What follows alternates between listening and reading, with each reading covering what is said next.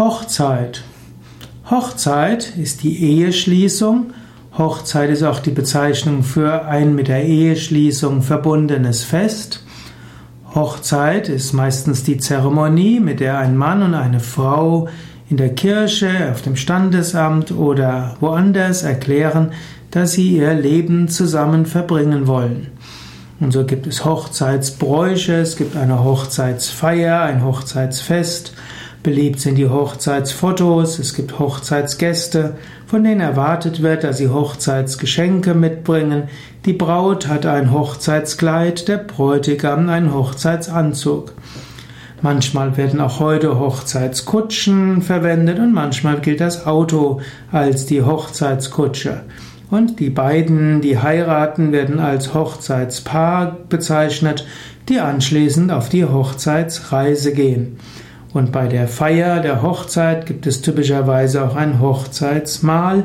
Und dann gibt es natürlich auch noch die silberne Hochzeit nach 25 Jahren zusammen, die goldene Hochzeit, wenn man 50 Jahre zusammen geblieben ist und die diamantene Hochzeit nach 60 Jahren, die eiserne Hochzeit nach 65 Jahren. Früher war Hochzeit immer zwischen Mann und Frau. Inzwischen gibt es auch Ehen zwischen Mann und Mann und Frau und Frau.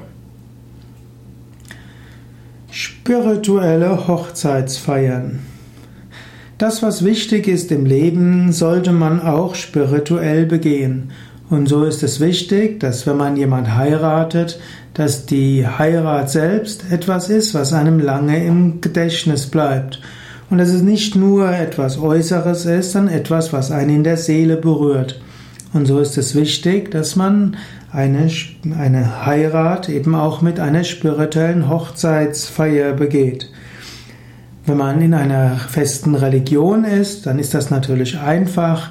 Christen können in der Kirche heiraten und die Juden und die Moslems haben auch ihre Rituale für eine religiöse Hochzeitsfeier.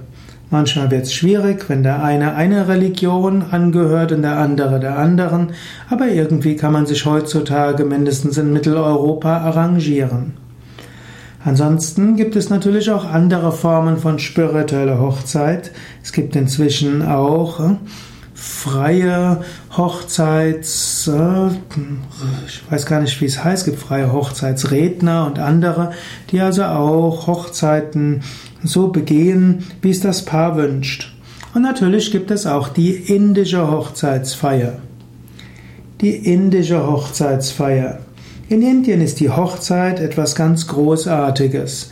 In Indien, im klassischen Indien, ähnlich wie im Christentum, galt die Hochzeit als etwas, was bis zum Tod abgeschlossen wird.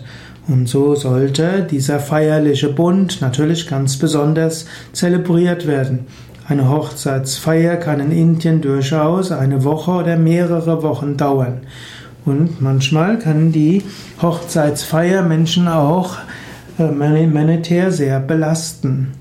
Aber vom Spirituellen aus kann die Hochzeitsfeier auch kleiner sein. Und bei Yoga Vidya gibt es auch die Möglichkeit, spirituelle Hochzeitsfeier zu begehen, im kleineren Rahmen oder auch im größeren.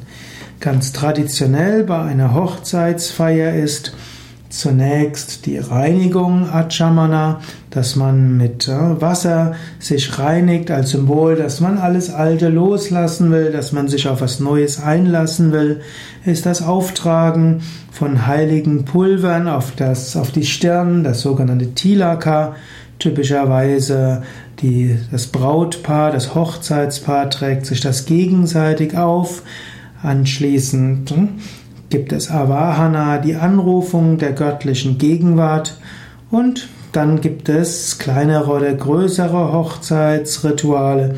Beim kleinen Hochzeitsritual entzündet man direkt ein Feuer, gibt ins Feuer Gaben hinein, man ruft wieder rezitiert heilige Mantras, zum Beispiel das Gayatri Mantra und danach gibt man sich das feierliche Eheversprechen.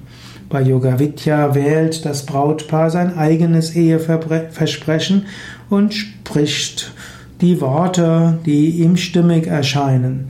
vor dem heiligen Feuer, vor den versammelten Hochzeitsgästen.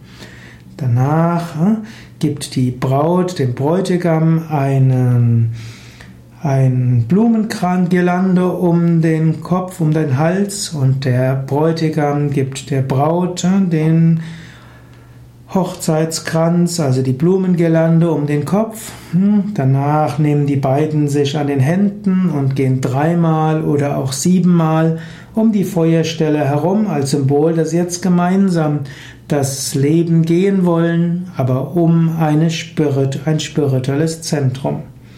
Und zum Schluss können noch Abschlussgaben gegeben werden. Man wiederholt auch hm, Segensmantras für die ganze Welt als Symbol, dass der gemeinsame Ehebund etwas sein soll, das für alle Wesen etwas Gutes ist. Vielleicht macht man noch ein Arati, eine Lichtzeremonie und verteilt zum Schluss Prasad an alle Anwesenden, auch als Symbol, dass man mit dem, was man gemeinsam tut, auch anderen Menschen dienen will. Und so ist das zum Beispiel eine Möglichkeit, seine Hochzeit spirituell zu begehen.